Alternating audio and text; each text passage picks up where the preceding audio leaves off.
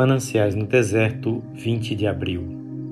Não por força nem por violência, mas pelo meu espírito, diz o Senhor dos Exércitos. Zacarias 4, 6 O meu caminho seguia por uma ladeira e bem embaixo vi um menino de bicicleta. Ele pedalava a ladeira acima, de encontro ao vento, e evidentemente achava bastante difícil a tarefa. Enquanto ele se esforçava penosamente, apareceu uma caminhoneta subindo na mesma direção. Quando ela passou perto dele, o menino pegou-lhe uma alça traseira e lá foi morro acima, como um passarinho. Então acudiu-me um pensamento. Ora, no meu cansaço e fraqueza, eu sou como aquele menino de bicicleta.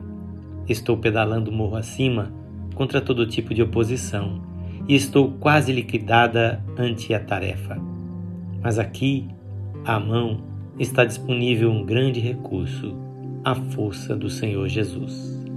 Tenho simplesmente que tocá-lo e manter comunicação com ele, embora através de um simples dedo de fé. Isso será o bastante para que eu tenha o seu poder na execução desse serviço que está parecendo demais para mim. Recebi auxílio para vencer o cansaço e compreender esta verdade.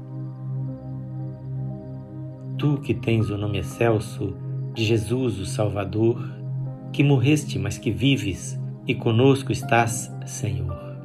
Oh, quão bom é confiar sempre em Ti e descansar. Tu és quem onipotente, podes de cair guardar os meus pés tão vacilantes e seguro me levar.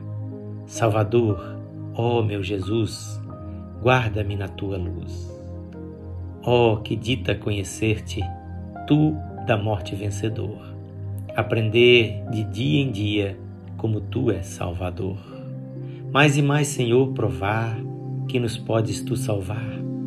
Faze que na minha vida possa meu Jesus sentir mais do teu poder imenso, tua vida refletir, que se veja em mim, Senhor, tua graça, teu amor.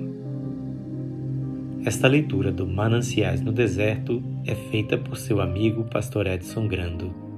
Muitas bênçãos de Deus venham sobre a sua vida.